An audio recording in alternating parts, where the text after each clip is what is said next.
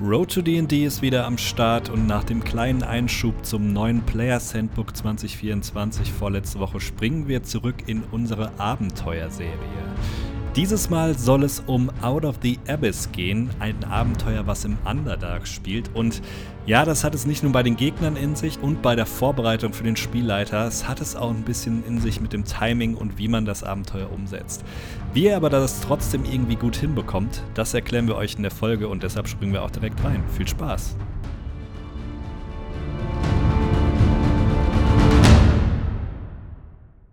Moin zusammen und willkommen zur neuen Folge Road to DD. Und heute geht es in die tiefsten Abgründe und wer auch abgrundtief ist, ist Christian. Abgrundtief dich hassend. Ja. Ja, finde ich gut. Sehr gut. Also die letzten Folgen waren mir alle zu harmonisch. Alles so. Vor allem dein Mickey Krause-Part. Fari. Ja, ja, das, das ja. hat mich noch mal jetzt auch bestärkt darin, dich einfach immer am Anfang zu beleidigen. Das ist okay für mich, das ist okay für mich, damit mein Ego auch nicht zu groß wird. Das finde ich schon in Ordnung. So, so. Und jetzt pass auf, jetzt kommt die, die grandiose Überleitung.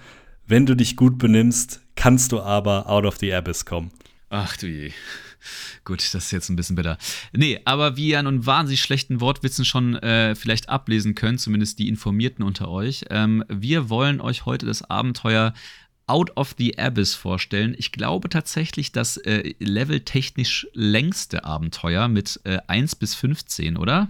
Äh, genau. Und ähm, ich glaube auch eins der ersten Abenteuer. Ich meine, das war das zweite oder ne, das dritte. Ich, ja, das dritte, glaube ich. Das dritte Abenteuer, was für die fünfte Edition vorgestellt wurde. Das dritte Abenteuer? Was waren denn, was waren denn die ersten? Also, ähm, jetzt meinst du auch mit so, mit so Fendelin-Sachen und so? Ja, ich bin mir gar nicht mal sicher, ob Fendelin das erste war. Ich glaube, Horde of the Dragon Queen war eins der ersten. Ah, und, und Rise äh, of Tiamat. Ja, genau. Diese, das, was jetzt quasi in, äh, äh, in einem Buch zusammengefasst wird. Ja, genau. Und ich glaube, dann kam schon Out of the Abyss. Vielleicht war Fendelin auch noch davor, ich bin mir nicht sicher. Aber auf jeden Fall war Out of the Abyss eins der ersten. Äh, ja, definitiv. Äh, dafür muss ich gestehen, hat das in meiner Wahrnehmung keinen wirklich großen äh, Stellenwert. Also ich kenne tatsächlich niemanden, der das gespielt hat. Ja, äh, geht mir ähnlich. Ähm, zumal ich muss auch zugeben, vorher, vor der Folge, habe ich was komplett anderes davon erwartet. Ich hatte äh, nicht äh, dieses Thema Underdark äh, als ich auf das Cover geguckt hatte, damals irgendwie im Sinn. Ich habe es mir zugegebenermaßen natürlich auch vorher noch nie durchgelesen oder mich darüber informiert, wie du schon gesagt hast. Aber das Cover suggeriert mir nicht, dass es ein Underdark-Adventure ist. Das, ja, das stimmt. Äh, ich hatte irgendwie, äh, weil ich äh, irgendwie sehr viel Zeit irgendwie am Anfang damit verbracht habe, mir alle möglichen Sachen durchzulesen, hatte ich das schon mal irgendwann auf dem Schirm. Und da ich natürlich wusste, dass du ähm, ein so großer Dristo Urden-Fanboy bist, dachte ich, dass wir, wenn wir irgendwie in unserer Gruppe oder in einem unserer Gruppen mal wieder da an dem Punkt sind, ein neues, ähm, neues Abenteuer zu spielen, dass du das mal reinwerfen wirst. Aber irgendwie ja, wie gesagt, das äh, ist irgendwie nicht so top of mind bei den meisten Spielern, scheinbar. Was vielleicht auch schon ein bisschen durchscheinen lässt, dass es jetzt auch nicht das äh, unbedingt beliebteste aller Abenteuer ist. Aber ähm, Nichtsdestotrotz, nichtsdestotrotz äh, ist es was, was ähm, also ich potenziell gar nicht so uninteressant finde. Ähm, und um das direkt auch mal ein bisschen zu disclaimern, äh, ich meine, ich habe es ja schon durchscheinen lassen mit der Aussage, dass ich niemanden kenne, der das mal gespielt hat. Wir haben es nämlich auch nicht gespielt. Ähm, wie schon mal gesagt, also äh, leider Gottes haben wir nicht jedes Abenteuer schon in Gänze durchgezockt, was irgendwie Wizards of the Coast mittlerweile auf den Markt geworfen hat. Ähm, entsprechend sind wir bei solchen Abenteuern so ein bisschen darauf hingewiesen, äh, angewiesen, was wir ähm, aus der Interpretation des Durchlesens äh, von den Abenteuern haben und dann sonstigen, aus sonstigen Quellen finden. Nichtsdestotrotz glaube ich auch hier, da können wir euch einen ganz guten Eindruck geben, auf was ihr euch einlasst, wenn ihr das Buch äh, oder das Abenteuer für eure Gruppe wählt und äh, wann ihr das machen solltet und äh, wann eventuell auch nicht. Aber bevor wir reinstarten, mhm. äh, so, sorry, äh, ich wollte ich wollt noch mal kurz reingrätschen, nämlich eine Sache. Äh, äh wir, wir, hatten, glaube ich, irgendwann mal uns äh, ausgemacht, dass wir uns über unsere Baldur's Gate-Stände auf dem Laufenden halten. Äh, ich habe die so? letzten, ja, tatsächlich, ich habe nämlich die letzten zwei Tage nämlich wieder mehr Zeit gefunden zu spielen äh, bin aber, glaube ich, jetzt mittlerweile mega hinten dran, weil ich äh, durch Urlaub und sowas jetzt alles nicht machen konnte. Ach, du warst ja auch im Urlaub. Ich war auch deswegen, im Urlaub, ja. ich wollte gerade sagen. Ähm, ich bin gar nicht so weit. Ich bin, ja, aber was heißt nicht so weit? In Akt 3 gerade erst angekommen. Also. Ah, ich bin, äh, glaube ich, so gefühlt äh, kurz vor Ende Akt 2 und krieg permanent richtig krass aufs Maul. Spiel, spielst du auf ausgeglichen oder auf äh, ich, Tactician? Äh, nee, auf dem mittleren. Ja, Tacti- es gab ja. doch drei Schwierigkeitsgrade, ne? Ich Genau. glaube, ich meine, ich glaube, ich spiele auf ausgeglichen. Ja, ich auch. Ja. ja, es gibt knifflige Situationen bei Akt 2. Je nachdem, was man äh, als Entscheidung getroffen hat vorher, da kann es kritisch werden. Es gab auch eine Ich Situation, bin- wo ich extrem lange gebraucht habe, zugegebenermaßen. Ich Aber- muss gerade überlegen, äh, ich, wo, wo, ich, ich bin gestern richtig verhauen worden. Äh, was war das denn noch? Vor allem war das richtig frustrierend, weil ich eigentlich ins Bett gehen wollte und dann ist halt noch so dieses, na komm, den Kampf machst du noch mit. der, der Klassiker. Und, dann ist der Ehrgeiz so hoch, dass man es doch noch schaffen krass. will. Ultra krass. Und es dauert, es hat so lange gedauert zu sterben und dann bin ich am Schluss doch gestorben. Ach genau, äh, Tempel der Schar. Ach, okay. Ja, nee, da, das fand ich easy. Danach fand ich es schwer. What? What? Komplett vermöbelt worden. Na gut, okay. Ich Bei muss den- das, ich muss bei das den heute vielleicht noch. Ja, ja. Ach so, ah, nee. Nee, nee, nee, nee. Da, das, da Was? kommt noch was Schwierigeres danach. Ohne jetzt zu Alter. spoilern. Ich bin, ich bin richtig, also auch wirklich chancenlos verhauen worden bei der ganzen Nummer. Zweimal in Folge. ähm, wie auch immer. Da muss ich, da, das, das muss ich mir noch mal mit dem wachen Gehirn ein bisschen Dein- besser reinziehen. Deine Party also, ist nicht ausgeglichen genug. Daran wird's liegen.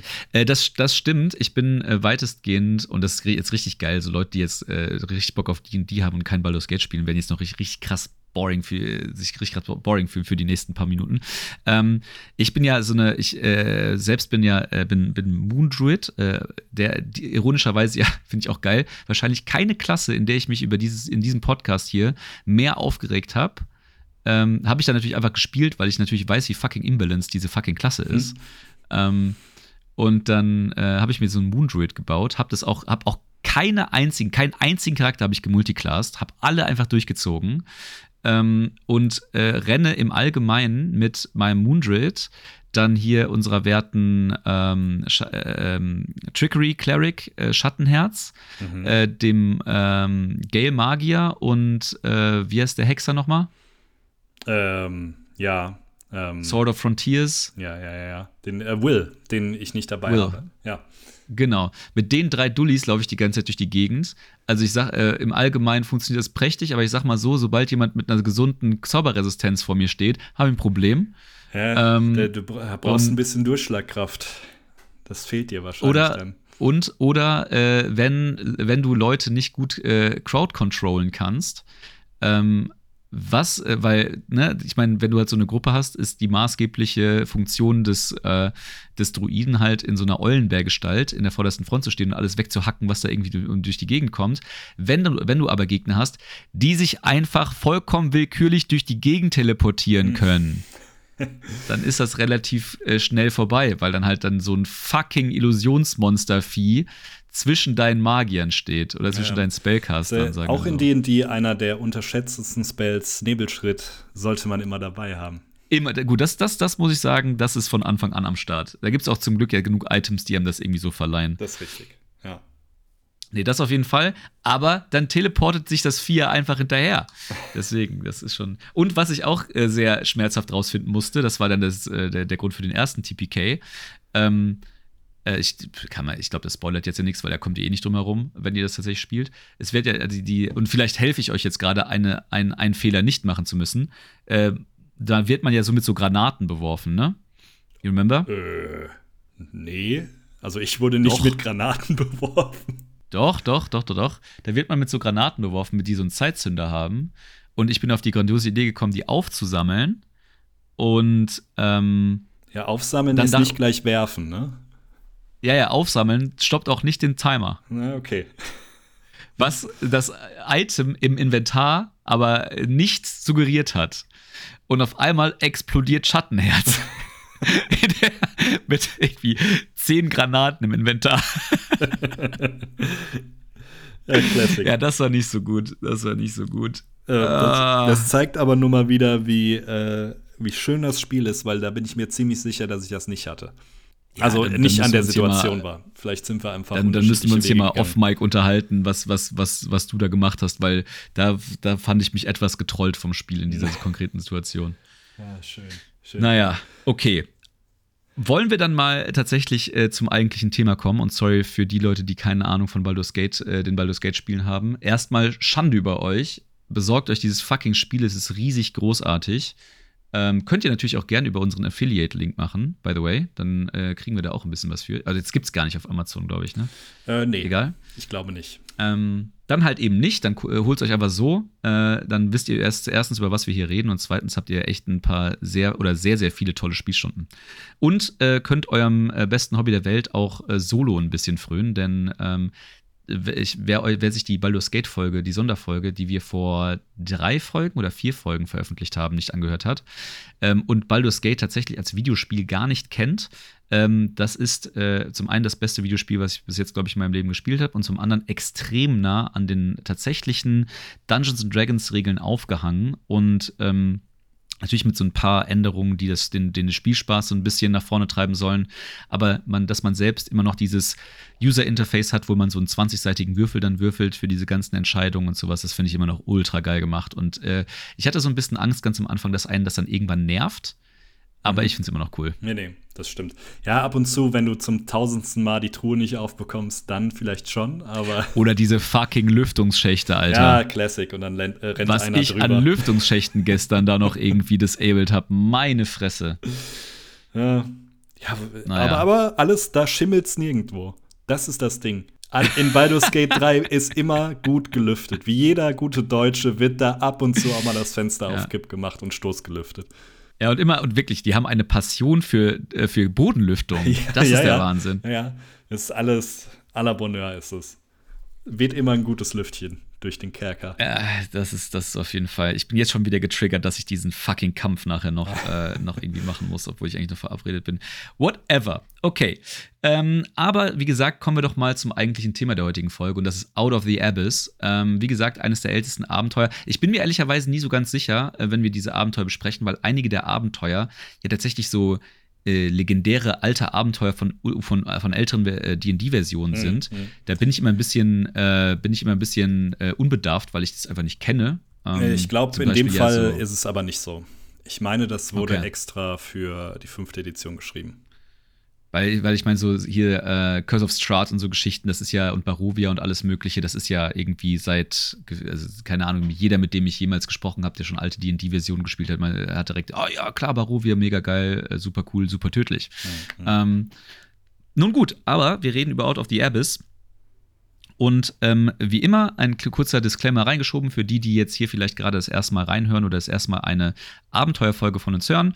Äh, wir ähm, splitten die Abenteuervorstellung so ein bisschen in zwei Parts. Der erste Part äh, geht an die Spieler oder beziehungsweise an alle. Äh, und da geht es so ein bisschen darum, was für eine Stilistik ihr von diesem Abenteuer erwarten könnt, was so Eigenschaften sind, die euren Spielspaß aus oder die sich auf euren Spielspaß auswirken können. Generell natürlich immer mit, dem, mit den Ambitionen, so wenig zu spoilern wie möglich oder im besten Fall natürlich gar nicht zu spoilern, sodass ihr, wenn ihr gerade irgendwie dabei seid, euch ein Abenteuer auszusuchen, einen ganz großen oder äh, ganz guten oder groben Überblick darüber bekommen könnt was ihr zu erwarten habt, wenn ihr dieses Abenteuer auswählt und vor allen Dingen auch so ein bisschen reflektieren könnt, was euch beim DD-Spielen in eurer Gruppe denn Spaß macht und ob diese Spaßfaktoren dann in diesem Abenteuer reflektiert sind. Der zweite Teil der Folge richtet sich dann mehr an die Spielleiter. Ähm, das werden wir dann auch nochmal deutlich ansagen. Ähm, da wird dann tatsächlich gespoilert. Da wollen wir nämlich auf ein paar Tipps eingehen, die wir äh, Spielleiter geben möchten, wenn sie sich, wenn sie das Abenteuer vorbereiten, äh, wenn sie an bestimmte Stellen im Abenteuer kommen und so weiter und so fort, die vielleicht vom Abenteuer selbst nicht so richtig glücklich gehandelt wurden. Ähm, und äh, da müssen wir dann leider Gottes gerade die Spieler natürlich bitten, auszuschalten oder weiter zu skippen oder vorzuskippen oder sich eine andere Folge anzuhören. Ähm, um dann entsprechend nicht gespoilert, zu werden, weil, wie gesagt, da werden wir dann im zweiten Teil der Folge nicht drum herum kommen. Aber wie gesagt, sagen wir nochmal konkret an und äh, damit starten wir doch einfach mal rein. Ja, vielleicht ähm, direkt mal für den kurzen, das kurze Plot-Summary, was denn überhaupt äh, Sache ist, beziehungsweise wo die Spieler am Anfang denn starten. Ähm, sie starten im Gefängnis, denn die Story ist die, dass ihr quasi gefangen werdet im äh, Underdark. Und ihr müsst gar nicht im Underdark gefangen worden sein, sondern ihr werdet ins Underdark verschleppt von Dunkelelfen. Und ihr startet tatsächlich im besten Fall und das ist auch direkt der Spielleiter-Tipp, im besten Fall ohne Waffen und ohne irgendwelche Gegenstände, sondern ihr seid gefangen und ähm, droht quasi äh, Drow-Slaves zu werden. Und euer erste, eure erste Aufgabe ist natürlich erstmal aus diesem Gefängnis auszubrechen. Ihr seid nämlich an einen alten Wachposten der äh, Dunkelelfen gebracht worden. Und dann wollt ihr natürlich so schnell wie möglich aus dem Underdark raus. Und Underdark ist, glaube ich, so ein bisschen schon das Stichwort, denn ähm, da wird ein Großteil des ganzen Abenteuers spielen. Und da kommen wir direkt dazu, was das für ein Abenteuer ist, wenn man keine Lust hat auf komische Kreaturen, viel Dunkelheit, wenig zu essen und man sieht nichts, dann ist das Abenteuer nichts für euch. ich weiß nicht, was da gerade kurz mit meinem Gehirn los war. Ich habe mich an so eine, an so eine, an so ein äh, Freeletics-Turnier erinnert. Oh, okay, ich wollte gerade sagen, ich, ich hätte sonst noch den Spruch gemacht, klingt ein bisschen nach Sachsen-Anhalt, aber auch nicht schlecht. Nee, echt, komische Kreaturen, wenig zu essen. Weiß ich nicht. Sorry an alle Zuhörer, die aus Sachsen-Anhalt kommen in dem Fall. Aber gut. Ah ja. Haben wir eigentlich, haben wir eigentlich äh, Deutschland interne Demografie nach Bundesland? Äh, ich glaube nicht, um ehrlich zu sein. Ich glaube auch nicht. Nee. Würde mich mal interessieren, ob wir da, ob es da irgendwie so eine, irgendwie so eine Verteilung, irgendwie so, so Zentren des D&D-Spielens in Deutschland gibt. Ähm, ja, aber tatsächlich ist es so. Und ähm, äh, das klingt jetzt erstmal ein bisschen funny und nach, äh, ja, potenziell ganz interessant, aber ähm, das ist auf jeden Fall etwas, was ihr im, im, im, Hinterkopf behalten müsst, wenn ihr, wenn ihr euch dieses äh, Abenteuer reinzieht. Denn ihr werdet fast das komplette Abenteuer in dieser Umgebung bleiben. Das bedeutet, äh, das hat eine Menge, eine Menge unterschiedlicher Eigenschaften. Du hast es gerade schon angesprochen. Also, oder, oder generell erstmal einen anderen Bezug machend. Denn wir haben ja in den letzten Folgen oder bei den letzten Abenteuern immer mal wieder über äh, Abenteuer gesprochen, die, äh, bei denen die, um die Umgebung ein relevanter Bestandteil des Abenteuers ist. Sei es bei Icewind Dale, wo halt die winterliche Umgebung etwas ist, worauf ihr eingehen müsst als Spieler, ähm, weil das halt einfach euch beeinflusst, äh, irgendwie in eiskaltem Wetter durch die Gegend zu laufen. Sei es bei Descent into Avernus, wo es darum geht, dass ihr euch irgendwann äh, um, durch die Höllen schlagen werdet und entsprechend da natürlich auch vorbereitet sein müsst und diese Umgebung von äh, mit euch auch in irgendeiner Art und Weise interagiert. All diese Faktoren ähm, sind äh, natürlich irgendwie was, was die Umgebung mit euch macht. Und auch hier ist die Umgebung des Underdark definitiv etwas, was jetzt euch nicht so dramatisch zusetzt, wie jetzt also im Sinne von irgendwie Witterung oder sowas, aber was halt dazu führt, dass ihr weitestgehend im Dunkeln seid. Ähm, ihr äh, seid in einer Umgebung, wo wahnsinnig tödliche Kreaturen quasi nur zweimal um die nächste Ecke irgendwie zu, zu finden sind. Ähm, auch so das Thema Random Encounter, also so, so, so zufällige Begegnungen, die ihr haben könnt, ähm, können tendenziell tödlich sein. Ich glaube, ich hatte schon mal irgendwie bei dem ein oder anderen Abenteuer darauf hingewiesen, dass ich solche Arten von Abenteuer als so tendenziell tödliche Abenteuer in Anführungszeichen ähm, definiere, bei denen die Spieler nicht unbedingt auf Kreaturen treffen, die ihrem Level entsprechende Kämpfe ähm, hm. Ermöglichen. Ne? Also, ja. wenn ihr dann ein bisschen Pech habt und euch mit dem Falschen anlegt, mit Level 2, dann haut ihr euch halt tot. Hm. Ganz einfach. Irgendwo und dann, gelesen, äh, gibt dass auch es als das äh, Dark Souls der D&D-Reihe bekannt ist, das Abenteuer. Schlecht. Deswegen, ähm, und das ist dann auch ehrlicherweise, äh, Spieler sind dann ja auch immer gerne dabei, irgendwie den Finger auf den Spielleiter zu zeigen und zu sagen, ja, das ist ja voll, voll, unfair gewesen, der Kampf, wie kannst du uns denn den vorsetzen? Nee, das ist auch ein bisschen doof, wenn ihr euch einfach auf Level 2 gegenüber irgendwie einer Kreatur mit 35 Milliarden Zähnen gegenüber stellt und, und denkt, ihr seid jetzt die großen Helden. Ähm, deswegen, das ist auch etwas, äh, so, so, also ähm, äh, das ist auf jeden Fall ein, ein, signifikanter Anteil dieses Abenteuers. Und das alles bringt so ein bisschen, ähm, und ich glaube, da spreche ich für uns beide, ähm, uns so ein bisschen zu dem Schluss, dass das am besten mit so einem Survival-Horror. Mhm. Ähm, Setting zu vergleichen ist. Also man kann natürlich an diesen Stellschrauben, sowohl diesem, an dieser Survival-Stellschraube als auch dieser Horror-Stellschraube als Spielleiter ein bisschen drehen, je nachdem, wie man das halt ausstaffieren will. Aber die grundsätzliche Charakteristik dieses Survival-Horrors ist, glaube ich, so die, ja, würde ich sagen, so die, die, der, die, die rote Linie, die sich da zumindest durch äh, große Teile des Abenteuers zieht. Ja, und dann kommen wir quasi dann auch beim Thema Survival Horror direkt dazu, äh, wie eben schon gesagt. Im Zweifelsfall ist man als Spieler eher derjenige, der äh, von einem äh, Monster wegläuft, anstatt es frontal anzugreifen. Das ist natürlich nicht bei allen Monstern oder Gegnern hier der Fall, aber schon beim großen Teil. Und äh, da kommen wir dann auch direkt dazu, was möchte denn der Spieler machen die ganze Zeit. Also wenn ihr irgendwie Bock darauf habt, euch irgendwie klassisch Hacken Slay-mäßig irgendwo durchzuschnetzeln, dann ist dieses Abenteuer vielleicht nicht euer Ding. Wenn ihr aber irgendwie Lust habt, ein bisschen kreativ zu sein mit den Fähigkeiten eures Charakters, sei es jetzt, um aus dem Gefängnis ganz am Anfang auszubrechen, aber sei es auch, äh, um äh, vielleicht äh, andere Gegner zu umgehen oder mit äh, irgendeinem Trick im Gespräch zu überrumpeln und so weiter, dann ist dieses Abenteuer perfekt für euch, meiner Meinung nach. Ja, und auch tatsächlich, wenn man, also ähm, äh, ich glaube, wir hatten es irgendwann mal auch in einer der, der früheren Folgen gesagt. Äh, du bist ja bekennender Dristu-Urden-Fan und ähm, ich habe, also ganz davon abgesehen, dass ich auch die Dristu-Urden-Bücher äh, ganz cool finde, aber ich habe, glaube ich, insgesamt eins gelesen und eins gehört oder sowas. Also ich weiß gar nicht, wie viele es gibt. Ich glaube, Tausende. Ich muss auch zugeben, ich habe, glaube ich, fünf oder sechs gelesen, dass ich hier immer als Riesenfan gestellt werde. Ja, aber drei, drei, dreimal so großer Fan wie ich. Ja, ja, okay. Finde ich okay. ähm, also du lebst ja drin. Ich lebe das. Poster hier überall. Ja. Ich, auch, ich trage ja. auch langes weißes Haar mittlerweile. So ein Starschnitt ja. aus der Bravo. äh, genau. Ähm, aber wenn man natürlich irgendwie so da, also ich, ich gehe mal davon aus, ähm, dass es natürlich sehr viele Leute gibt, die irgendwie zu D&D gefunden haben oder generell äh, mit einer Fantasy-Affinität diese, diese, diese Bücher gelesen haben, weil die sind, glaube ich, einfach in der Fantasy-Community ziemlich populär, muss man sagen. Das stimmt. Ja. Ähm, Entsprechend, ähm, wenn ihr diese Bücher gelesen habt oder gehört habt oder was auch immer, dann ist dieses Setting oder habt ihr vielleicht generell auch so eine Affinität zu dem Setting. Ihr wisst, also ich, das finde ich in diesen Büchern auch tatsächlich sehr cool beschrieben, wie dieser Vibe im Underdark ist. Äh, entsprechend könnt ihr euch schon ungefähr ausmalen, auf was ihr euch da einlasst.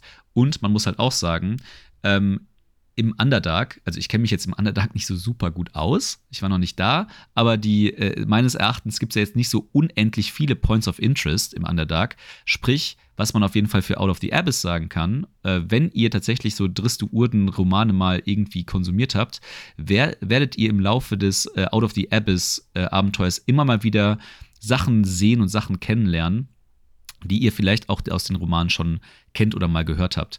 Und ich äh, glaube, das ist jetzt auch kein so großer Spoiler, weil, sind wir ehrlich, wenn man im Underdark spielt, kann man davon ausgehen, dass man dort irgendwann landet. Irgendwann werdet ihr halt auch äh, in Kontakt mit Menzoberranzan kommen, der großen Hauptstadt der Drows. Äh, und das ist natürlich dann auch, also das, allein das hat mich schon so ein bisschen getriggert, äh, mal so in das Abenteuer reingucken zu wollen. Hm. Ja, und ähm, sind wir ehrlich, ich glaube, sonst gibt es auch gar nicht so viele Abenteuer, wo das der Fall ist. Correct me if I'm wrong, mhm. aber zumindest, dass die Stadt genau beschrieben wird. Und äh, dann sind wir nämlich auch wieder dabei mit, wenn ihr Bock habt auf irgendwie äh, Politik, Intrigen und so weiter in einer Dunkelelfenstadt, dann ist das auch euer Abenteuer, weil das bietet, glaube ich, kaum ein anderes Abenteuer. Ich meine, wir haben ähm, wir haben Tiefwasser ja schon angesprochen im Hinblick auf Dragon Heist und so weiter. Da ist das natürlich auch der Fall, aber bei einer Dunkelelfenstadt wie Menzoberranzan ist das natürlich nochmal was komplett anderes und da sind natürlich auch ganz andere politische Formen, wer hat das Sagen und so weiter. Also es ist auch natürlich auch ganz spannend, um da einfach mal einen Einblick drin zu haben. Und in Tiefwasser will halt nicht jeder, will einen halt nicht jeder töten. Ne? Das, das nicht jeder. Manche, aber nicht jeder. Das stimmt, ja. ähm, und äh, nee, deswegen, das ist auf jeden Fall, das ist schon cool. Und ja, ich, ich, ich wüsste jetzt auch nicht, wo, äh, also gerade Menzo Beranzan an sich, glaube ich, wird, wird glaube ich, nirgendwo bei in keinem Abenteuer aufgegriffen. Aber da müsste ich mich jetzt sehr irren. Äh, natürlich gibt es immer mal wieder so, ähm, ähm, wird immer mal wieder so mit dem Underdark kokettiert in dem ein oder anderen Abenteuer. Aber ähm, ich glaube auch wirklich nur sehr wenig, muss ich gestehen. Äh, auch da fällt mir jetzt nicht allzu viel ein, wo jetzt irgendwie ein großer Anteil des Abenteuers in, im Underdark irgendwie spielt. Ähm, aber wie auch immer. Ähm, das ist äh, auf jeden Fall, äh, also würde ich sagen, mal so in aller, in aller Gröbe so die, das, das, das Adventure-Setting, in dem gespielt wird. Ähm, natürlich, und äh, dazu noch so zwei, zwei Sätze. Ähm, natürlich gibt es auch innerhalb des Abenteuers einen kurzen, wortwörtlichen Lichtblick, in dem Sinne, dass ihr auch mal aus dem Underdark rauskommt. Aber ihr könnt wirklich davon ausgehen, dass ihr zwei Drittel bis drei Viertel des Abenteuers wirklich dann äh, unter Tage verbringen werdet. Und diese, die, die, den wenigen Rest, ja, dann habt ihr tatsächlich mal irgendwie Bezugspunkte zu, ich sag mal in Anführungszeichen, normalen Städten und dann auch so ein bisschen das typische, ich sag mal, die typischen Annehmlichkeiten von, von äh, ferunischer Zivilisation. Aber wenn ihr tatsächlich, wenn ihr zum Beispiel von Abenteuern getriggert wart, wie zum Beispiel Tiefwasser oder noch getriggert werden werdet von sowas wie Storm King's Thunder, wo es viel, da, viel darum geht, innerhalb von der Schwertküste oder innerhalb von Ferun zu reisen, Städte kennenzulernen. Äh, ihr habt Spaß darin, halt irgendwie mit diesen Städten zu interagieren und da halt irgendwie Teil von diesem ganzen politischen System und diesen ganzen Strömungen zu werden und diesen Gesellschaften, dann ähm, äh, dann wird dieses Abenteuer nicht unbedingt was für euch sein. Nämlich das ermöglicht euch das Abenteuer aus zwei Gründen nicht. Denn erstens, ihr seid die ganze Zeit im Underdark. Und zweitens ist es wirklich ein sehr schnelles Abenteuer. Bedeutet nämlich auch, dass ihr habt nicht diese, also das Abenteuer lässt euch nicht Zeit, ähm, wie jetzt viele andere Abenteuer es lassen, so explorativ einfach mal Sachen zu entdecken. Ähm, das, äh, deswegen auch, wenn ihr da Bock drauf habt, einfach so locker, auch mal abseits vom Mainplot einfach so ein bisschen Dinge zu entdecken, auf die ihr Bock habt und äh, den, äh, den Spielleiter zu nerven mit äh, unvorhersehbaren äh, ja, Reiseentscheidungen, ähm, dann wird auch, äh, auch dann wird äh, Out of the Abyss nichts für euch sein, denn ähm, dafür die, die, die Zeit rennt, sagen wir so innerhalb von Out of the Abyss. Äh, sprich, ihr werdet eher, eher, immer die Getriebenen sein, die jetzt zum nächsten Step laufen müssen. Hm. Und das ist vielleicht auch nochmal ein Thema, wenn ihr gerne explort im Hinblick auf, hey, wir wollen, weiß ich nicht, einkaufen, wir wollen magische Gegenstände finden, wir wollen quasi so viel äh, Equipment einsammeln wie möglich. Not gonna happen, muss man leider dazu sagen. also klar, man findet hier und da das, das ein oder andere mächtige, ähm, den ein oder anderen mächtigen Gegenstand und wahrscheinlich auch Gegenstände, die es natürlich an der Oberfläche so nicht gibt. Aber einen Händler zu finden, wird dann doch manchmal schwierig, je nachdem, wo man also ist im Underdark. Deswegen, also ja, ich glaube, dass dass die, dass die Löwenschild-Händler-Filiale da irgendwie einmal äh, den zweiten Tunnel links dann um die Ecke aufgemacht hat, ist relativ unwahrscheinlich auf jeden Fall. Ja, ja. Ähm, abseits davon vom Surrounding vielleicht noch mal ähm, zum Thema, wie man sich denn als Spieler im besten Fall auf so ein Abenteuer vorbereitet. Ich meine, klar kann man immer das Min-Max-Thema äh, angehen und sagen, okay, mein Charakter muss auf jeden Fall Dunkelsicht haben, ist klar. Mein Charakter muss auf jeden Fall mit den Infos, die wir euch gerade gegeben haben, auf jeden Fall zaubern können, wenn er keine Waffen bei sich hat, weil sie ihm weggenommen wurden und so weiter. Kann man alles machen. Muss man aber nicht, weil ich glaube, man hat als Spieler doch ein bisschen mehr Spaß, wenn man seinen Charakter einfach so auslegt, dass er irgendein großes Ziel hat, aus dem Underdark wieder rauszukommen. Weil das wird ein Großteil des ersten Teils des Abenteuers sein, aus dem Underdark zu flüchten. Und wenn ihr eurem Charakter einfach wirklich einen riesigen Grund gibt, um das auf jeden Fall zu schaffen, dann wird es der ganzen Gruppe deutlich mehr Spaß machen, dieses Abenteuer gemeinsam zu spielen. Denn wenn jeder Spieler wirklich einfach den Drive hat, da rauszukommen und alles versuchen würde, dann ist auch so ein bisschen die Atmosphäre besser, anstatt zu sagen, hopp, mir ist das vollkommen egal, ob ich hier im Underdark abhänge oder da oben abhänge. An, äh, ob ich die Sonne sehe oder nicht, ist mir auch vollkommen egal. Von mir aus kann ich hier noch zehn Stunden bleiben. Ich will nur nicht äh, gefangen werden. Also dieses Thema, wir müssen flüchten und wir wollen nicht im Underdark sein, macht das wirklich ein bisschen besser. Jetzt habe ich genau in der, in der Sekunde natürlich einen Schluck getrunken, ne? Ah, ja, ja. Gute, gutes Timing. Es, es klang, ähm, als ob du einfach aus einem riesigen Humpen was trinken würdest. Ja, ich versuche auch während der Aufnahme so ein bisschen das Fantasy-Setting bei mir zu Hause vor dem Mikrofon irgendwie aufrechtzuerhalten. Ich habe mir tatsächlich mal kurz, kurzer, kurzer, kurze, äh, ähm, kurze Ausflucht, kurze Anekdote. Äh, ich war vor nicht allzu langer Zeit, äh, irgendwann im Juni, Juli oder so, war ich mal tatsächlich wieder auf einem Mittelaltermarkt. Mhm. Und hast und, dir so einen Humpen gekauft und daraus trinkst du jetzt. Und hab mir einfach so einen Humpen gekauft. Das ist vollkommen korrekt. Ich besitze jetzt einen richtigen, einen richtigen Humpen. Das ist also, also so, so, auch, so, auch so geil lackiert und so. Das geht mir richtig gut rein. Humpen oder Horn? Humpen. Ah, äh, ich, ich, ich, muss, ich muss leider gestehen, dass ich natürlich, dass ich natürlich zu geizig war und ich habe mir dann so eine, so eine Fehlbrennung einfach geholt, wo die gemeint hat, ja, ist gar kein Problem alles. Aber sind wir, aber ich muss ganz ehrlich sagen, irgendwie, also ich weiß nicht, ob Ton generell einen Geruch haben sollte, aber auf jeden Fall hat das Ding einen Geruch. weiß nicht. Vor allem, was ist denn eine Fehlbrennung? Kannst du da Wasser reinschütten, äh, da ist ein Loch drin oder was? ja, im Prinzip schon tatsächlich. Nein, aber du, da ist halt eine Lasierung drin und die ist halt anscheinend nicht ausgebrannt und dann diffundiert dann so ein bisschen Wasser durch. Ah, okay. Ja, verstehe. Deswegen, das ist schon nicht so blöd. Aber das, das äh, verdunstet dann. nach langer Zeit, oder was? Ja, ja, ja, ja. Nee, das ist einfach so, der, der, der, der Ton bekommt dann halt so leicht dunkle Stellen. Ah, okay, verstehe, verstehe. Also alles halb so wild, ne? Und aber der Geruch nervt mehr, sage ich mal so. ja, gut. Das heißt, du hast einfach auch noch nie daraus getrunken. Das war einfach eine Doch, Anschaffung. halt schon, aber das war eklig.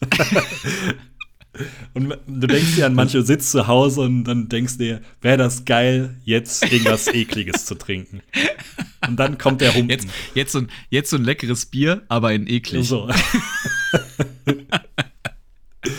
ah, genau, und dann, ja und, dann, und, dann, und dann sitzt du da und hast keinen Humpen, ne? Ja, und ich hab meinen. Ja. So, so. Geben Sie mir einen Pilz, aber mit eklig. oh, ist kein Problem. Wir haben ja fehlgebrannte Humpen rumstehen, das ist kein Thema. Ähm, okay, sorry, sorry für die Kurzanekdote. Ähm, ich wollte nämlich tatsächlich auch noch eine, eine eher strukturelle Sache zum Abenteuer sagen, äh, wenn du nicht noch eine inhaltliche hast, die wir, äh, die du noch mitteilen möchtest. Nein, du kannst gerne loslegen.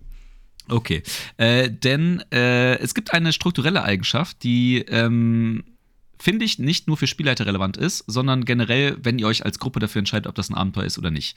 Äh, das Abenteuer, wie schon gesagt, äh, hat einen der oder hat den größten Level-Scope von 1 bis 15 der offiziell äh veröffentlichten äh, ähm, ähm, Abenteuer aktuell von Wizards of the Coast. Ähm, und das heißt natürlich, dass das im Prinzip ein riesiges Commitment bedeuten würde, das wahrscheinlich irgendwie bei einer normal spielenden Gruppe irgendwie Jahre dauern würde. Ähm, es gibt allerdings eine Eigenschaft dieses Abenteuers, dass das ein bisschen entzerrt. Denn man kann relativ easy dieses Abenteuer in zwei Teile teilen.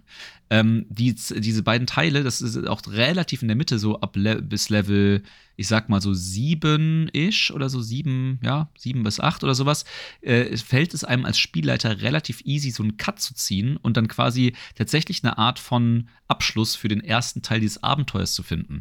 Das finde ich insofern ähm, eine sehr, relativ coole Eigenschaft, äh, auch gerade für Einsteigergruppen, die vielleicht jetzt noch nicht so wissen, ob äh, ihnen das gefällt oder nicht, oder generell, wenn man sich als Gruppe nicht so hart darauf committen möchte, dass man halt zu diesem Zeitpunkt eigentlich einen ganz guten ähm, ja so eine ganz gute Sollbruchstelle in dem Verlauf des Abenteuers hat, wo man dann gegebenenfalls entweder sagen kann, okay, ist cool, äh, Abenteuer irgendwie bis hierhin geschafft, ist auch ein bisschen ähm, rewarding, also ist auch ein rewarding Ende, ist jetzt natürlich kein riesiger Big Bad Evil Guy Fight und sowas, aber es auf jeden Fall äh, funktioniert auf jeden Fall.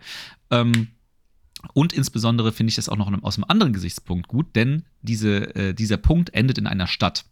Und äh, so eine Stadt ermöglicht einem ja auch immer wunderbar, ähm, gegebenenfalls Charaktere auszuwechseln. Falls ihr also irgendwie gerade eine Einsteigergruppe habt, dann wird euch mit Sicherheit das passieren, was jeder Einsteigergruppe immer passiert ist. Nämlich, äh, alle bauen irgendwie ihre ersten Charaktere ihres Lebens. Und auf einmal merkt man nach Level 3 oder so, dass einem halt der Schurke, äh, der, der, der, Weise, der, der Weise, der als äh, Waisenkind dann irgendwie total missverstanden war ähm, und den man als Assassinen dann irgendwie äh, ausbaldowert hat, irgendwie dann doch nicht so richtig gut reingeht und man sich dann irgendwie dann nach rechts und links umguckt und auf einmal irgendwie ein bisschen mehr von D&D versteht und auf einmal merkt, okay, da gibt es anscheinend noch viel mehr coole, coole Unterklassen oder diesen, diesen Podcast hier natürlich hört und merkt, okay, es gibt viel mehr coole Unterklassen, äh, die mir viel mehr Spaß machen könnten für meinen Spielstil, der mir Laune macht. Und dann ist natürlich so eine, so eine Stadt, in der man halt so eine so einen Abenteuerabschnitt beenden kann, auch ein wunderbarer Anlass, äh, eine Gruppe neu zusammenzustellen. Äh, ich will jetzt gar nicht sagen, dass ich davon riesig großer Fan bin, eine bestehende Abenteuergruppe umzustrukturieren, weil das natürlich auch irgendwie damit zusammenhängt, dass die Charaktere untereinander im besten Fall natürlich irgendwie Beziehungen aufbauen sollen und so Geschichten. Aber bevor ein Spieler einen Charakter spielt, mit dem er keinen Spaß mehr hat, ist das natürlich ein wunderbarer Zeitpunkt, um das so ein bisschen wieder relativ smooth zu zu äh, verändern und zu optimieren. Das gleiche gilt übrigens auch zum Thema, wenn man keinen Bock auf den ersten Teil des Abenteuers hat, dann kann man das wunderbar auch einfach mit dem zweiten Teil des Abenteuers beginnen. Das heißt, wenn ihr irgendwie auf Level 6 bis 8 irgendwo rumlungert und ein neues Abenteuer sucht, dann kann man auch einfach den zweiten Teil des Abenteuers nehmen und den einfach als Start des Abenteuers auswählen und dann den ersten Teil einfach komplett links liegen lassen. Genau, also das finde ich, äh, wie gesagt, ähm, äh, ist, fällt sogar bei Out of the Abyss äh, so sehr auf wie bei wenig anderen Abenteuern. Also es gibt es immer, ja immer wieder, dass man es so ein bisschen in so Abschnitte einteilen, also oder ich sag mal gefühlte Abschnitte einteilen kann. Aber bei Out of the Abyss ist das tatsächlich sehr into the face, würde ich sagen. Und ich glaube, ähm, damit haben wir jetzt auch ziemlich alles abgeklärt, was wir der Allgemeinheit sagen können über dieses Abenteuer. Ich hoffe, dass wir ganz gut äh, einen Eindruck geben konnten, um was es geht. Ähm, und auf was ihr euch einlasst, wenn ihr euch als Gruppe dafür entscheidet. Äh, ein minimaler Hinweis natürlich noch, ähm, wenn ihr euch entscheiden solltet, innerhalb dieses Abenteuers eine Drauf zu spielen, also eine Dunkelelfe zu spielen, äh, sprecht das bitte auf jeden Fall mit eurem Spielleiter ab, da das natürlich maßgeblich auf die ähm, Gruppendynamik und wie die Umwelt auf euch reagiert im Underdark äh, Auswirkungen haben wird. Äh, genauso wie, man kann ja auch mittlerweile Duerga spielen als, äh, als, als äh, Volk, meine ich. Ähm, oder, oder diverse andere Völker, die im Underdark beheimatet sind. Entsprechend, äh, wie gesagt, klärt das immer ab. Äh, das hat auf jeden Fall maßgebliche Einflüsse. Und damit äh, würden wir uns jetzt von den ganzen Nicht-Spielleitern und den Personen, die sich nicht spoilern wollen, verabschieden und würden dann mal rüber switchen äh, in so ein paar kleinere Spielleiter-Tipps, die wir euch dann doch noch mit auf den Weg geben wollen würden. Direkt, wenn wir jetzt schon im Spielleiter-Part sind, will ich eigentlich direkt mal noch mal Kritik zu dem Abenteuer loswerden. Direkt ranten. Ich will direkt, direkt sauer sein. Weil diese, also diese zwei Teile sind ja vollkommen fantastisch, aber es hätte einfach als zwei Abenteuer rauskommen müssen. Weil, ganz ehrlich, du verbringst quasi die ersten sieben Kapitel damit, als Spieler, sage ich jetzt mal, aus äh, dem Underdark zu fliehen, reißt dir den Arsch auf, kommst raus, nur um dann direkt wieder zurück ins Underdark geschickt zu werden. Das macht halt keinen Sinn. Also ganz ehrlich, so hoch ist die Motivation dann von keinem Charakter, wenn man irgendwie im Roleplay drin ist, zu sagen, ach komm, so schlimm war es gar nicht, geh mal wieder zurück. Äh, ich sag mal so, ne? Also ich glaube, wir haben auch damals ein bisschen übertrieben. Ja, ja, ja. Weißt du, jetzt, jetzt nach zwei Monaten an der Oberfläche denke ich mir, ach, so ein. Es war doch nicht alles so schlecht. So ein Underdark-Kumpen jetzt wäre doch wieder nett. Hat das, jetzt, hat das wirklich so eklig geschmeckt? Ich weiß ja gar nicht. Ja, ja so, so schlimm war das gar nicht damals. ja, auf jeden Fall, ähm, ich verstehe es nicht. Also, das hätte man deutlich besser machen können und äh, die Tatsache, dass sie dann einfach noch mal hochkommen, macht für mich wirklich gar keinen Sinn. Also, wer sich, keine Ahnung, das hat, fühlt sich wirklich so an, wie wir müssen das, und das Abenteuer ist ja jetzt nicht gerade kurz, aber es fühlt sich so an, als ob, ja, wir müssen jetzt noch mal ein bisschen hier äh, zwei Kapitel reindrücken, damit das ein bisschen länger wird und damit wir auch noch mal an die Oberfläche kommen, damit unser Abenteuer super vielfältig ist.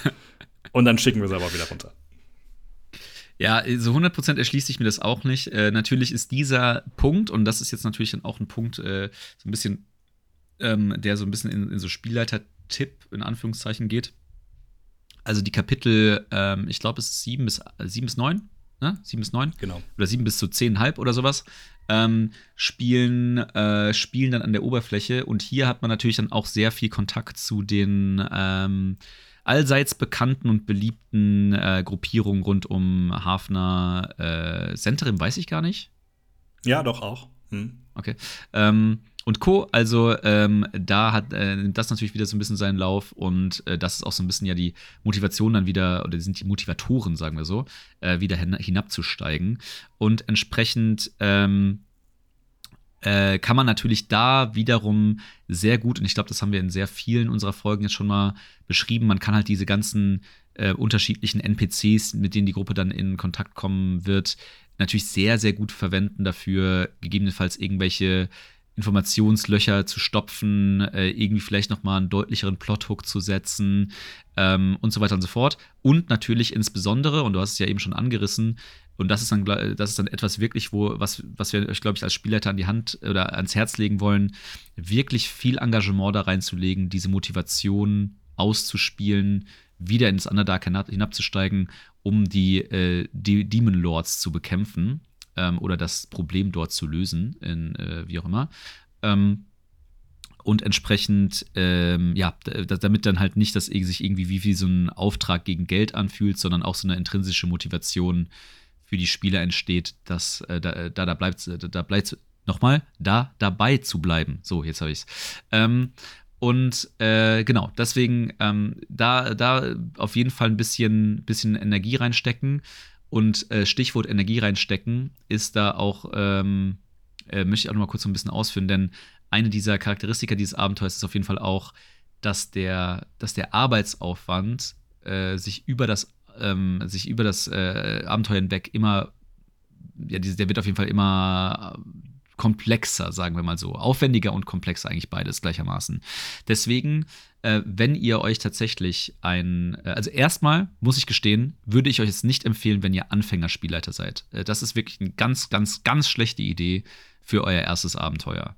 Ähm, gerade quasi im zweiten Teil des Abenteuers müsst ihr relativ viel Engagement reinlegen, um so ein bisschen den, die Plotto, also um die Gruppe von Plothook zu Plothook zu bringen, um die Motivation am Laufen zu halten und so weiter und so fort. Ihr müsst ein bisschen äh, in der Lage sein zu freestylen und zu Geschichten. Deswegen, das, ich würde euch das nicht als erstes Abenteuer an die, äh, ans Herz legen wollen.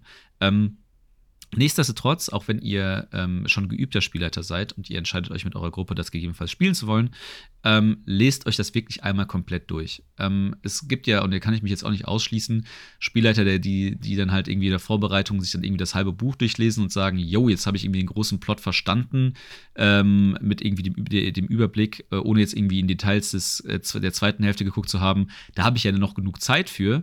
Aber guckt euch mal wirklich einmal das Abenteuer komplett an ähm, und dann werdet ihr verstehen, wo ihr gegebenenfalls noch wirklich viel Energie reinbraten müsst, damit ihr das ins Laufen bekommt. Und äh, dann habt ihr ein bisschen besser oder könnt ihr das ein bisschen besser einschätzen, ähm, ob, ihr dem, ob ihr gewillt seid, das in ein, äh, zu investieren. Also, das würde ich hier wirklich, ähm, ja, wie gesagt, würde ich euch hier wirklich ans Herz legen. Wollen wir dann direkt mal vielleicht zu den Tipps zum Start kommen? Ich habe ähm, was mir immer so ein bisschen auch sauer aufstößt, wenn äh, das Spiel bzw. das Abenteuer einem NPCs entgegenwirft, die der Spielleiter noch spielen soll. Und das ist in dem, in dem Abenteuer der Fall. Nämlich direkt zu Beginn sind natürlich nicht nur die Spieler äh, im Gefängnis, sondern auch noch weitere NPCs. Eigentlich ist es so vorgesehen, dass der Spielleiter all diese NPCs spielt. Das endet aber dann wirklich darin, weil wir reden jetzt nicht über zwei NPCs, sondern wir reden irgendwie über zehn oder so, je nachdem, wie viele überleben. Und das endet ja dann wirklich darin, dass der Spielleiter teilweise einfach, wenn es zum Kampf kommen sollte, einfach mit sich selbst würfelt für eine halbe Stunde oder so. Deswegen, ja, das, halt das, Ganze kann man ein bisschen umgehen, indem man die NPCs auf die Spieler aufteilt. Und äh, ich habe einen wunderbaren äh, Tipp gelesen, wie es ein Spielleiter gemacht hat einfach die NPCs als äh, Bild ausdrucken und die Stats hinten draufschreiben, die sie haben und äh, die dann vor den Spielern verteilen und gleichzeitig aber auch, wenn natürlich einer der NPCs stirbt, einfach das Bild wieder wegnehmen um wirklich so ein bisschen den Connect von den Spielern und diesen NPCs, mit denen sie versuchen auszubrechen, zu schaffen. Und wenn man das dann äh, macht, dann sind natürlich auch die Spieler gewillt, diese NPCs irgendwie zu retten, aber gleichzeitig vielleicht sogar mit ihnen gemeinsam aus dem Underdark auszubrechen. Ganz wichtig, diese NPCs, die am Anfang mit eingekerkert sind, haben alle unterschiedliche Fähigkeiten. Deswegen sucht euch aus, welchen NPC ihr denn welchem Spieler gibt, beziehungsweise welchem Spieler mit welcher Klasse.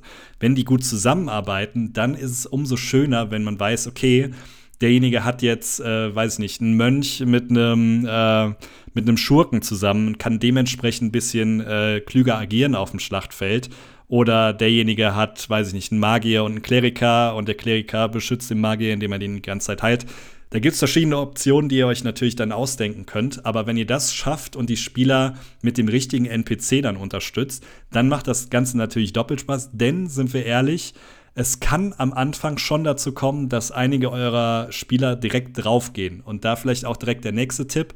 Das Abenteuer ist am Anfang relativ schwierig ausgelegt, je nachdem, wo die Spieler hingehen. Also es kann wirklich sein, dass sie sich direkt in höherlevelige Gebiete begeben, je nachdem, wo sie, wo sie sich denn entscheiden, wirklich welchen Weg zu nehmen.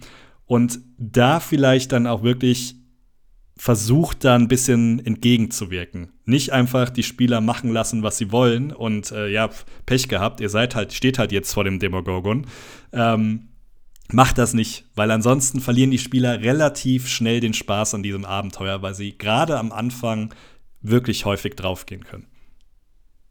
Äh, ja, das, das ist äh, ein sehr guter Hinweis. Ähm, zwei Sachen vielleicht noch dazu.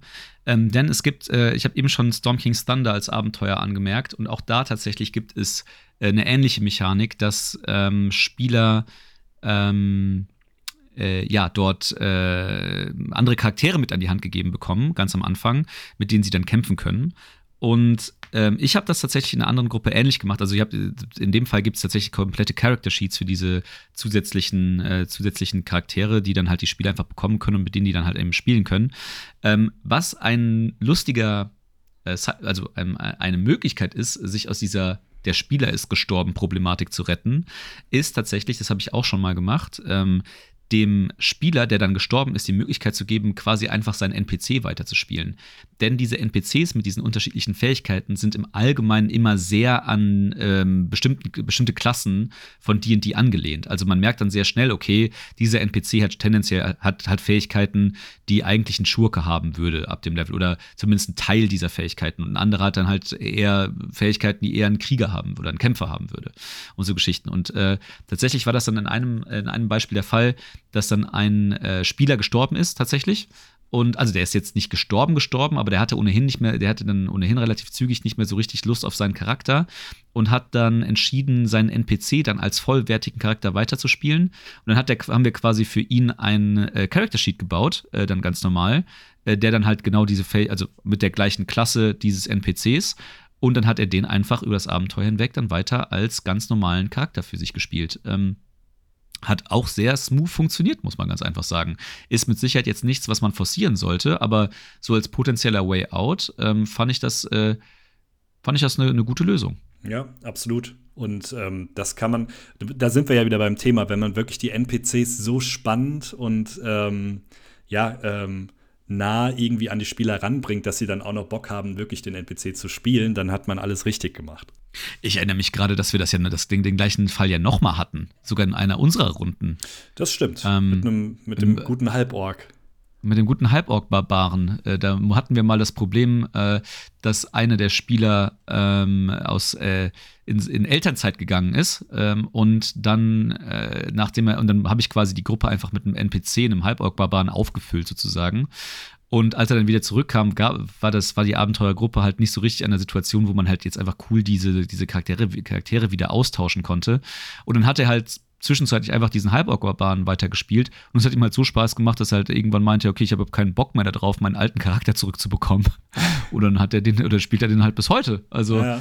ähm, das ist schon auch ganz gut. Ja, ja absolut. Also wie gesagt, spielt da ein bisschen mit mit den NPCs und dann äh, macht gerade der Beginn deutlich mehr Spaß. Wo wir wieder beim, beim Beginn des Abenteuers sind, auch da, wie gerade schon gesagt, es gibt verschiedene Wege, wo die Charaktere dann hingehen können. Natürlich gibt es auch verschiedene Wege, die das Buch vorgibt, wie denn die Charaktere überhaupt ausbrechen können. Wenn die Charaktere aber da keinen Weg finden und euch trotzdem irgendwas Plausibles und äh, durchdachtes vorschlagen, wie sie denn da rauskommen, nehmt das an und belohnt das. Also wirklich, wenn irgendwie, und sei es noch so verrückt, die Spieler haben sich Gedanken gemacht, wie sie aus diesem Gefängnis rauskommen, dann belohnt das und sagt nicht, nö, das geht aber nicht, sorry.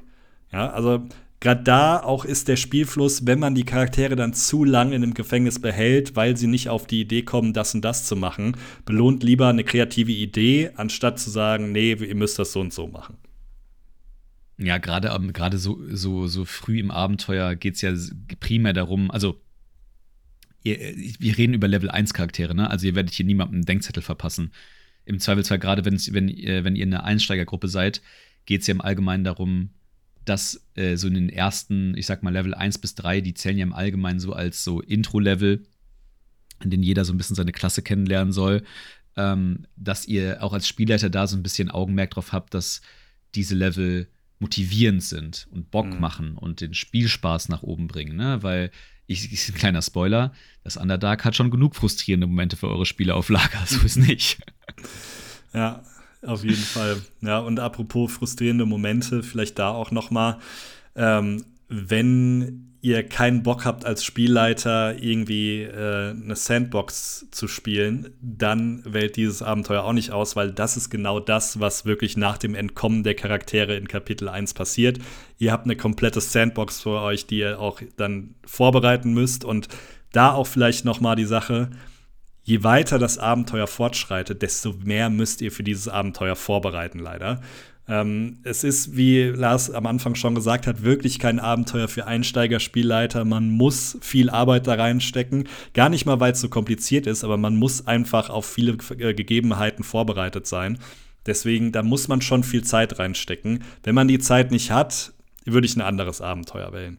Uh, und äh, um das gerade vielleicht kurz aufzugreifen, sorry, denn Zeit ist nämlich noch dieser Faktor, den ich eben äh, eingangs so ein bisschen oder in im ersten Teil der Folge so ein bisschen kryptisch äh, beschrieben habe, weil als ich gemeint habe, ja, wenn ihr Bock habt, irgendwie explorativ Dinge zu entdecken, jetzt äh, und äh, du sagst ja gerade, das ist eine riesen Sandbox, das klingt jetzt ja erstmal so ein bisschen kontraintuitiv. Das Problem ist nämlich nicht die, die Region, die ihr erkunden könntet, sondern eben Zeit.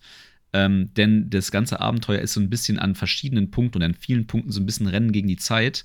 Sprich, äh, auch wenn es vielleicht irgendwie attraktiv wird, dass die äh, wirkt, dass die, dass die, ähm, dass die, dass die Abenteurer das komplette Underdark einmal irgendwie auf links drehen. Dafür werden sie schlicht und einfach nicht die Gelegenheit haben. Nichtsdestotrotz können sie sich natürlich trotzdem überlegen, in welche wenigen Stellen sie in dieser Sandbox einfach gehen können und die müssen sie trotzdem vorbereitet haben. Also so ein bisschen worst of both worlds. Ja. Ja, und vor allem, ähm, wenn wir vielleicht dann noch beim, beim Thema Traveln sind, äh, Reisen ist auch in dem Fall wieder ein essentieller Part von diesem Abenteuer. Und ähm, da vielleicht dann auch vorher mit den Spielern absprechen, haben die überhaupt Bock da drauf? Haben die Lust, das Thema Survival so krass anzugehen, wo es wirklich darum geht, okay, da ist ein giftiger Pilz, ihr müsst aber was essen, ne? Dann, okay, jetzt seid ihr vergiftet, was macht ihr? Gleichzeitig, oh, ihr habt seit 48 Stunden nichts gegessen, hab, haben die Spieler da Bock drauf? Weil das ist eigentlich ein wichtiger Teil davon. Und gleichzeitig das Thema Random Encounters. Ähm, ich glaube, wir beide sind nicht immer Fan von Random Encounters, weil es kann sehr langweilig werden, je nachdem, wie häufig man das den Gegnern entgegenwirft. Gleichzeitig ist es aber schon nötig, um die Gefahr des Underdarks so ein bisschen zu zeigen. Da einen Mittelweg zu finden, ist nicht so ganz einfach. Also auch da, wenn die Spieler wenn man schon als Spielleiter weiß, hey, meine Gruppe hat nicht so viel Bock darauf, ständig irgendwie einen random Encounter zu haben oder ständig äh, darauf zu würfeln, äh, ob sie Schlafmangel haben oder nicht, dann würde ich das Ganze auf so einem Minimum halten, dass es vielleicht alle vier Tage mal passiert, dass ein Random Encounter irgendwie auf sie trifft und nicht irgendwie jede Nacht oder so. Ich würde dafür mich vielleicht auch so ein bisschen an anderen Methoden bedienen. Ähm, äh, weil generell, wie, äh, wie ja schon im ersten Teil gesagt, wir reden hier von einem Survival-Horror-Setting. Und diese Random Encounter, wie du ja gerade auch schon beschrieben hast, da geht es ja mehr darum, auch diese Gefahren des Underdarks und äh, zu verdeutlichen und auch spürbar zu machen. Ähm, ich finde da ehrlicherweise ein bisschen eine clevere Lösung, die äh, Curse of Strahd seinen Spielleitern sehr ans Herz legt. Und das ist, dass man ähm, die Spieler immer sehr viel mehr erfahren lassen soll oder sehen lassen soll. Ne? Also vielleicht ist es gar nicht das, wie heißen, wie heißen nochmal diese abgefahrenen Spinnenmonster, also diese Drow-Oberkörper, äh, Spinnen-Unterkörper? Ich, ich, weiß, was du meinst, aber ich weiß nicht, wie der offizielle äh, Name dafür ist. Egal, auf jeden Fall fiese Facker. Ähm, äh, keine Ahnung, vielleicht ist es gar nicht der Random Encounter gegen so ein Wesen, sondern vielleicht gucken die Spieler in den Höhleneingang und sehen gerade, dass ein solches Wesen einem Duergar die Haut abzieht oder sowas, ne? Also eher da durch so Erfahrungen die Dramatik und den Horror dieser, dieser Gegend klar machen, anstatt jetzt irgendwie sie, ah, ihr kommt um die Ecke, würfelt Initiative. Ah, okay, jetzt sind wir die nächsten eineinhalb Real-Life-Stunden halt wieder dabei, irgendwelche komischen Dully-Monster wegzuknöppeln. Also, das macht dann halt auch nicht so super viel Bock. ähm, damit spielt Curse of Strahd super viel, aber ähm, das vermisse ich gerade, das vermisse ich als Tipp noch so ein bisschen innerhalb von, von Out of the Abyss. Also, ich, ich wollte kurz nachschlagen, wie die heißen. Und ich habe gegoogelt nach Drauspinnen, also Drawspinnen. Was meinst du, wie sie heißen?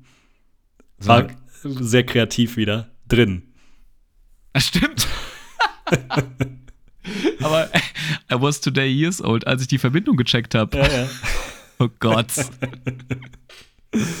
ja, ja. Oh, sehr schlecht. Oh, oh Gott, das, das, das, das, fühlt sich wirklich nicht gut an gerade. Nee. Ähm, vor allem, weil ich vor Ballo, bei Baldur's Gate gar nicht vor allzu langer Vergangenheit eine, gegen eine gekämpft habe. Okay. auch wieder, auch wieder was gelernt. Ähm, ja, aber äh, wie gesagt, ähm, äh, Ballo, äh, ähm, Curse of Strahd äh, macht das sehr gut. Curse of Strahd gibt, äh, gibt den Spielleitern auch tatsächlich direkt sehr viele Beispiele an die Hand, wie sie ähm, die Umgebung oder wie sie diesen Horror dieses, äh, dieses Landes halt irgendwie spürbar machen können. Ähm, da geht es natürlich auch viel über Illusionen und äh, so Geschichten. Das macht jetzt im Underdark nicht so mega viel Sinn, aber generell diese Stilistik von ähm, die Umgebung einfach bedrohlich wirken zu lassen, ohne jetzt immer einen Random Encounter in die Spiel auf die Spieler zu schmeißen, finde ich schon gut. Hm, ja, bin ich bei dir. Ähm, und wo wir gerade beim World-Setting sind, was du gerade erklärt hast, vielleicht auch nochmal das Thema das Große und Ganze, wo es ja eigentlich drum geht, weil das haben wir noch nicht besprochen. Ähm, Im Endeffekt geht es ja darum, dass die, äh, die Demon Lords, also die verschiedenen, äh, ich nenne sie jetzt mal Könige der Dämonen, ähm, ausgebrochen sind und äh, drohen, die Welt ins, ins Unheil zu stürzen.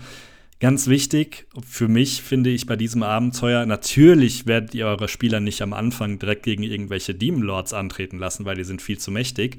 Aber so einen Demon Lord auftreten lassen zu Beginn des Abenteuers kann man dennoch. Und sei es drum, dass der irgendwie eine, eine Dunkelelfen-Enklave zunichte macht oder sonst was. Aber so, ähm, sei es jetzt der Demogorgon oder sonst wer, die wirklich am Anfang schon mal zu zeigen, um auch den Spielern zu zeigen, hey, da geht's gegen was richtig, richtig Mächtiges am Ende vielleicht. Ähm, das macht in dem Abenteuer auch Sinn, um so dieses Setting Horror und hey, wir haben gar keine Chance gegen unsere Gegner ein bisschen aufleben zu lassen. Äh, da ein anderer Trick, den ich auch mal irgendwo, ähm, irgendwo aufgeschnappt habe. Ähm, ich weiß gar nicht, wo und in welchem Kontext, muss ich ehrlicherweise gestehen. Aber äh, Oberthema war dabei, wie bringt man seine Spiele dazu, einen Big Bad Evil Guy zu hassen und entsprechend eine intrinsische Motivation äh, zu haben, irgendwie alles dafür zu tun, den am Schluss umzubringen. Ich glaube, in einem Abenteuer oder irgendwann haben wir schon mal, haben wir auf jeden Fall die eine Taktik schon mal äh, besprochen, und zwar die, ähm, äh, den Typen irgendwas stehlen lassen. Also der Big Bad Evil Guy kommt da äh, taucht halt irgendwie auf und nimmt den Spielern irgendwas weg, was ihnen teuer und wichtig ist. Und das ist schon immer wieder interessant zu sehen, wie emotional die Spieler bei so etwas werden. Und dann ist das wirklich, wenn es nur ein Schwert ist, was über die Level hinweg vollkommen egal ist, das wird zurückgeholt.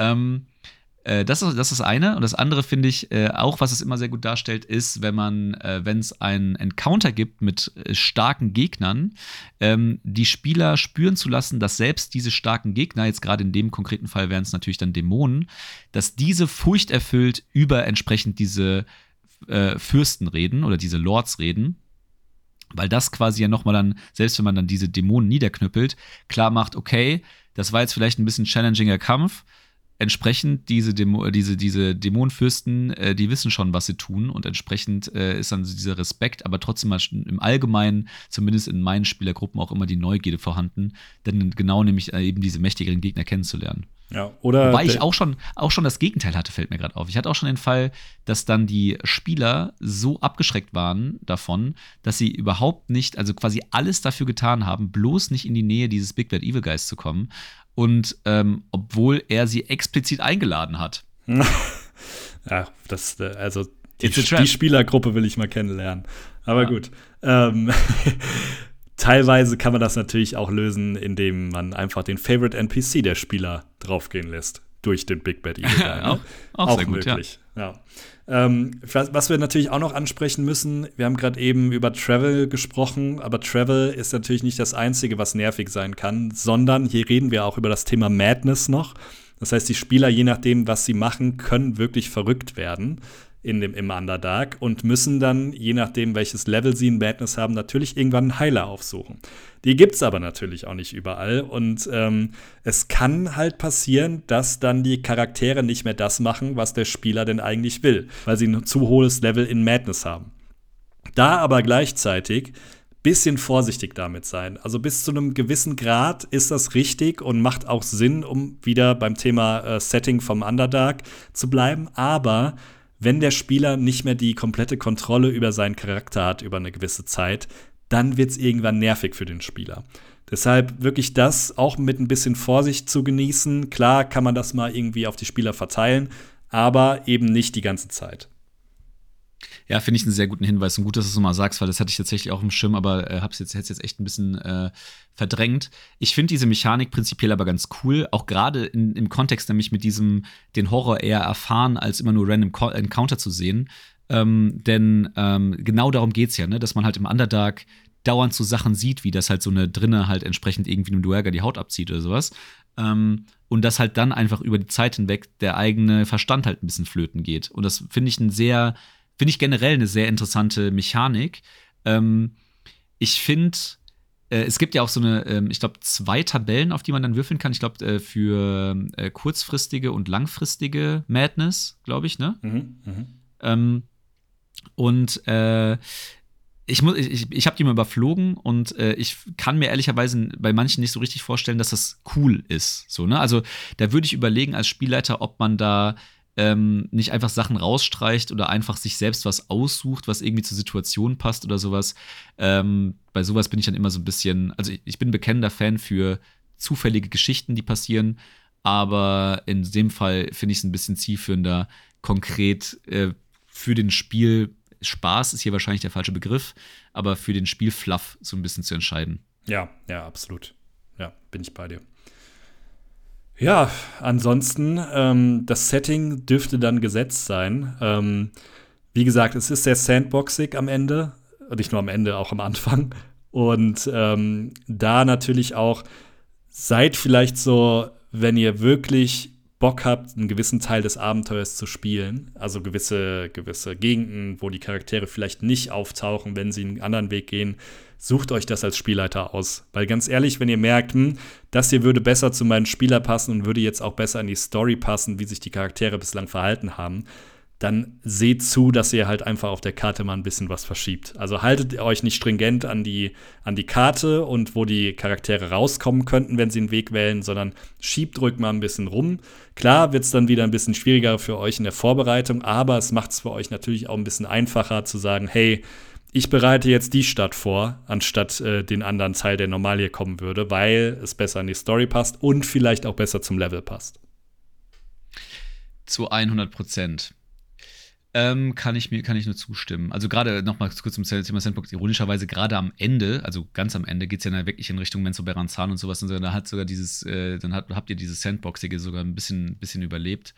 Aber ähm, äh, ja, dafür habt ihr erstmal 13 Level, die, die, die damit um, Es ist genug Zeit, ja. Das ist richtig.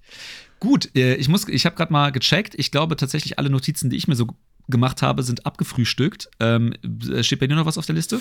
Nee, vielleicht noch zum Ende. Ähm, also ich, wir haben ja am Anfang schon gesagt, dieses Aufteilen des Abenteuers in zwei Teile macht durchaus Sinn.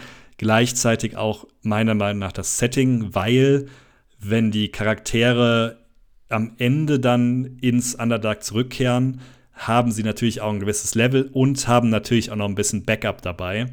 Das heißt, dieses komplette Horror-Setting würde ich da so ein bisschen außen vor lassen. Da würde ich eher auf das Thema, was wir eben schon auch angesprochen haben, Thema Zeit gehen, um den Druck zu erhöhen auf die Spieler. Also das würde es natürlich dann auch noch mal, wenn man das irgendwie dann ein bisschen rausnimmt und auf das Zeitsetting geht und am Anfang des Abenteuers die ersten sieben Kapitel auf das Horror-Setting, das würde es natürlich auch noch mal spannender machen für die Spieler, weil sonst fühlen sie sich einfach so, ja, okay, es geht jetzt einfach genauso weiter wie vor, äh, davor. Äh, gehen wir halt jetzt wieder zurück ins Underdark. Macht für mich nicht wirklich Sinn und der Need ist halt auch einfach nicht da für die Spieler. Ähm, ja, wie gesagt, ich, auf, auf, diesen, auf diesen Need-Aspekt sind wir auch schon vorher dran gegangen. Also ihr irgendwie äh, denkt euch da was Cooles aus, aus der Situation heraus oder aus dem, was passiert ist, vielleicht auch einfach in den sieben Leveln, wie ihr diese intrinsische Motivation echt pushen könnt. Das ist äh, sehr wichtig, um äh, die Grund Grundmotivation dann für die weiteren sieben Level zu behalten, würde ich behaupten. Ja. Gut, ich glaube, damit haben wir es abgefrühstückt. Ähm, ich hoffe, wir konnten euch einen ganz guten Einblick geben und ein ganz gutes Gefühl dafür geben. Ähm, wie gesagt, äh, wir haben das Abenteuer selbst nie gespielt, hoffen aber natürlich, dass es gut geklappt hat jetzt. Wenn ihr das tatsächlich mal selbst gespielt habt, dann wären wir super interessiert an euren Erfahrungen darüber. Also wir sind ja auch immer wieder gern bereit dazu, ähm, irgendwie Sachen in, in kommenden Folge richtig zu stellen, in Kontext zu setzen, auf Instagram aufzuklären. Entsprechend schreibt uns einfach äh, auf Instagram, der Handle ist R2DND für für Road to DD. Ähm, guckt mal gern vorbei, äh, slidet in unsere DMs, äh, freut uns mega. Und ähm, ja, in diesem Sinne, bis zum nächsten Mal. Bis dahin, ciao. Ciao.